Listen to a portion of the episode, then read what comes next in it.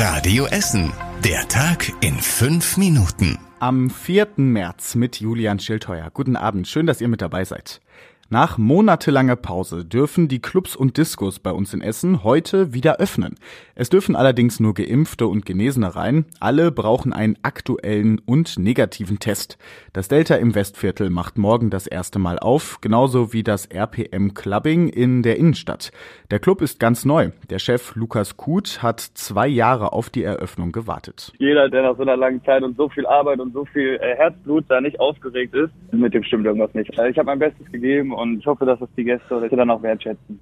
Auch die meisten Menschen bei uns in Essen freuen sich darauf, wieder feiern gehen zu dürfen. Super, endlich mal wieder, weil das war ja kein Leben mehr die letzten zwei Jahre. Also ich werde jetzt nicht sofort in einen Club rennen. Die sollen einfach mal wieder Party machen, rausgehen. Also einfach das, einfach ihr Leben genießen auch. Gleichzeitig gibt es ab heute auch Lockerungen bei Restaurants und Cafés. Dort dürfen jetzt auch wieder ungeimpfte mit Test kommen. Mit den Tests gibt es gerade ein paar Probleme bei uns in der Stadt. Die Corona-Zahlen für Essen sind im Moment viel zu niedrig. Die Inzidenz liegt laut RKI heute bei rund 430. Damit wäre Essen die Stadt mit der niedrigsten Inzidenz in ganz Deutschland. Die Zahlen stimmen so aber nicht, sagt die Stadt. Es gibt wohl technische Probleme bei der Meldung an das RKI. Deswegen gab es in den letzten Tagen offiziell keine neu gemeldeten Fälle. Laut der Stadt ist die Inzidenz eigentlich mehr als doppelt so hoch, liegt also ungefähr bei 900. Falsche Testzentren hat eine Frau aus Essen erfunden. Sie ist jetzt verurteilt worden. Mit den angeblichen Tests und erfundenen Impfungen hat sie sich mehr als eine Million Euro ergaunert. Der Schwindel flog erst auf, nachdem die Frau versucht haben soll, das Geld zu waschen. Die Essenerin muss jetzt für drei Jahre und drei Monate ins Gefängnis. Sie hat gestanden und das Urteil akzeptiert. Einen Großteil der Beute der Essenerin konnte die Polizei bereits sicherstellen. Mehr als 100.000 Euro sind aber noch verschwunden. Das Bürgerbegehren für eine städtische Krankenhausfirma bei uns in Essen hat genug Unterschriften. Es sind fast 17.000 gültige Unterschriften zusammengekommen. Wohl Ende des Monats stimmen die Politiker im Rat ab. Wenn sie gegen die Krankenhausfirma sind, könnten bald möglicherweise alle Essener mitentscheiden. Seit die Krankenhäuser in Altenessen und Stoppenberg zu sind, machen sich viele Sorgen um die Gesundheitsversorgung bei uns. Essen, die Stadt. So steht es gerade auf dem Handelshof in der Essener Innenstadt. Die Buchstaben des Einkaufsstadtschriftzugs sind abgebaut worden. Jetzt ist ein riesiges Loch in der Mitte zu sehen. In dieses Loch soll bald das Wort Volkwang gesetzt werden. Dann heißt es zum 100. Geburtstags des Volkwang Museums Essen die Volkwangstadt.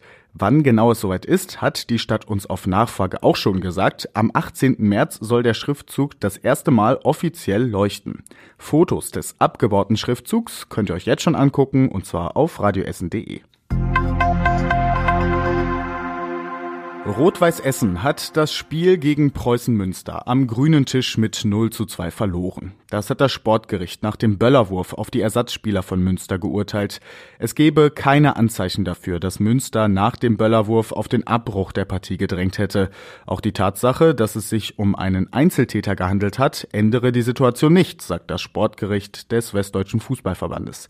Damit zieht Preußen Münster in der Tabelle an Rot-Weiß Essen vorbei und steht jetzt auf Platz 1 in der Region Regionalliga West.